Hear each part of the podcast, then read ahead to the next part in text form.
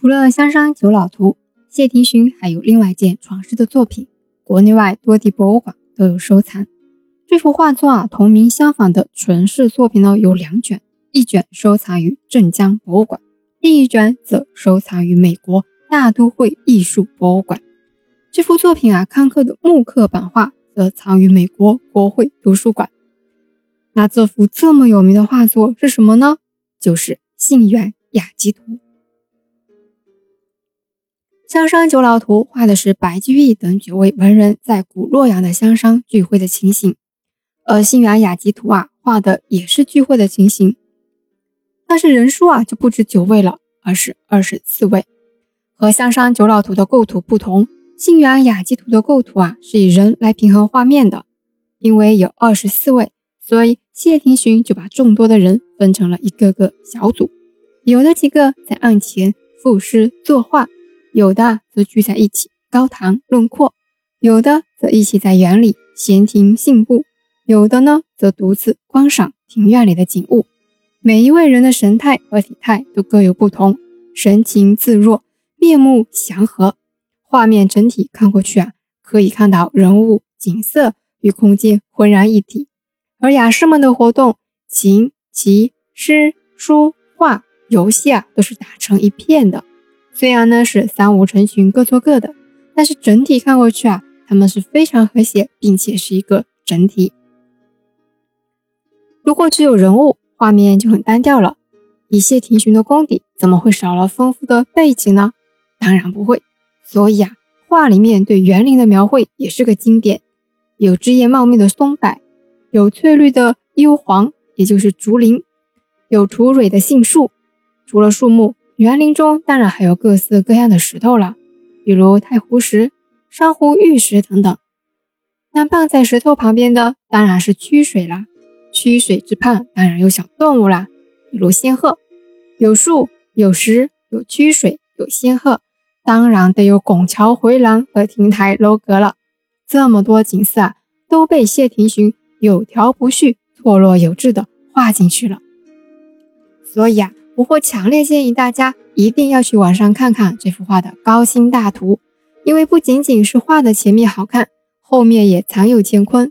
画的后面有什么呢？卷后啊，保存了当时雅集者杨士奇的隶书《信源雅集图序》，还有庐陵杨士奇、建安杨荣、南郡杨溥、临川王英、太和王直、庐阳周树、安城李时绵、文江钱禧礼、太和陈寻的寄景诗各一首，怎么样？丰富吧？谢霆锋的这件作品啊，可是前后都完整的保留下来的哦。讲了那么多，大家肯定会想，这幅画的地位肯定很高了吧？没错，这幅画是有一定地位的。为什么这么说呢？一方面，画里面画的是内阁大臣们，是当朝官吏杨荣、杨士奇、杨溥等人在杨荣府邸信源聚会的历史画面，真实的反映了当时上层官吏的生活状态。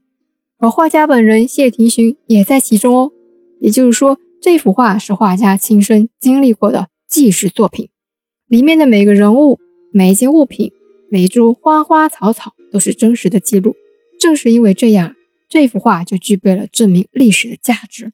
也就是说，它像我们考古现场发掘的文物一样，是具备考究真实历史的价值的。再和大家说的明白一点，因为它是真实的记录嘛，所以呢，通过画里的内容，我们就可以得知。在谢霆锋那个时期，也就是明朝，当时内阁大臣的人物服饰啊是什么款式？园子里的环境是个什么样的风貌？因为是在园子里聚会，所以临时设置的家具就是桌椅、文房四宝等是什么风格的？供客人游玩的游乐玩具都有哪些类型？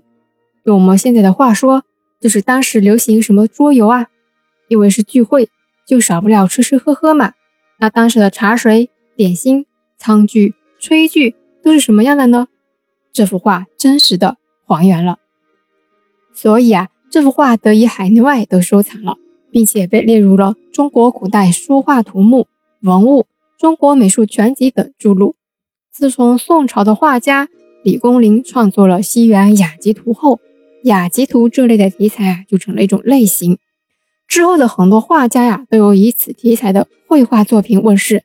此后文人聚会，也都请画家把参加集会的人一一画出，留作纪念。所以啊，看古画，尤其是人物聚会之类的画呀，是很有意思的，比电视剧好看多了。因为现在很多的古装电视剧说自己很考究，其实最后做出来的东西就是四不像，很多都是偏离历史真实的，而且还不承认，不承认还不让大家说，呵呵哒了。